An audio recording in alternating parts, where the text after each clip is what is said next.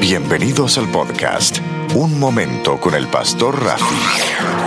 Pensamientos, reflexiones y consejos para el día de hoy. Bendecidos hermanos, le habla el Pastor Rafi Álvarez y este es el quinto podcast. Y hoy le quiero hablar sobre el temor.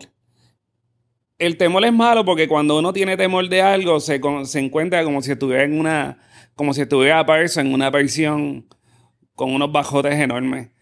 Porque el temor lo que hace es que nos, nos paraliza. Nos lleva a un estado en el cual no nos atrevemos a hacer nada.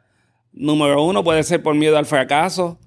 Número dos, porque creemos que no, que, que no vamos a poder tener éxito. Y, y nos lleva a, vivir en, en eso, en, en una prisión. Dios no nos ha llamado a eso. Dios nos ha llamado a que vivamos confiados no por lo que nosotros podamos hacer, sino porque Él vive en nosotros.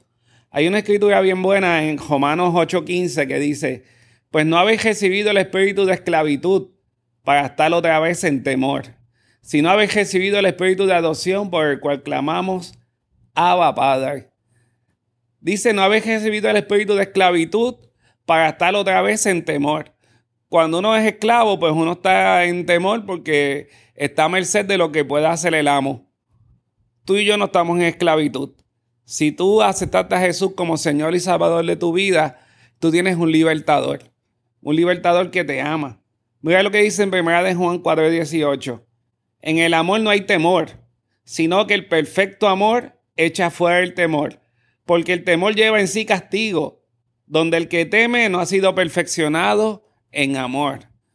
Ahí está la clave. Lo que tenemos que hacer es andar en amor. Y el que anda en amor anda en libertad. Nosotros creemos que lo que dice lo que dice en Salmo 56, 11, en Dios he confiado, no temeré. ¿Qué puede hacerme el hombre? Si tú y yo estamos andando en amor y estamos andando en el Señor, no tenemos que tener temor. Así que mi, mi motivación para ti hoy es a que te acerques más a Dios, porque si Él está contigo, quién en contra tuya. Si de alguna forma este podcast fue de bendición, dale like y dale share. También nos puedes visitar a pastorjafialvarez.com y si tienes alguna pregunta, nos la puedes dejar, la puedes hacer allí. Son bendecidos.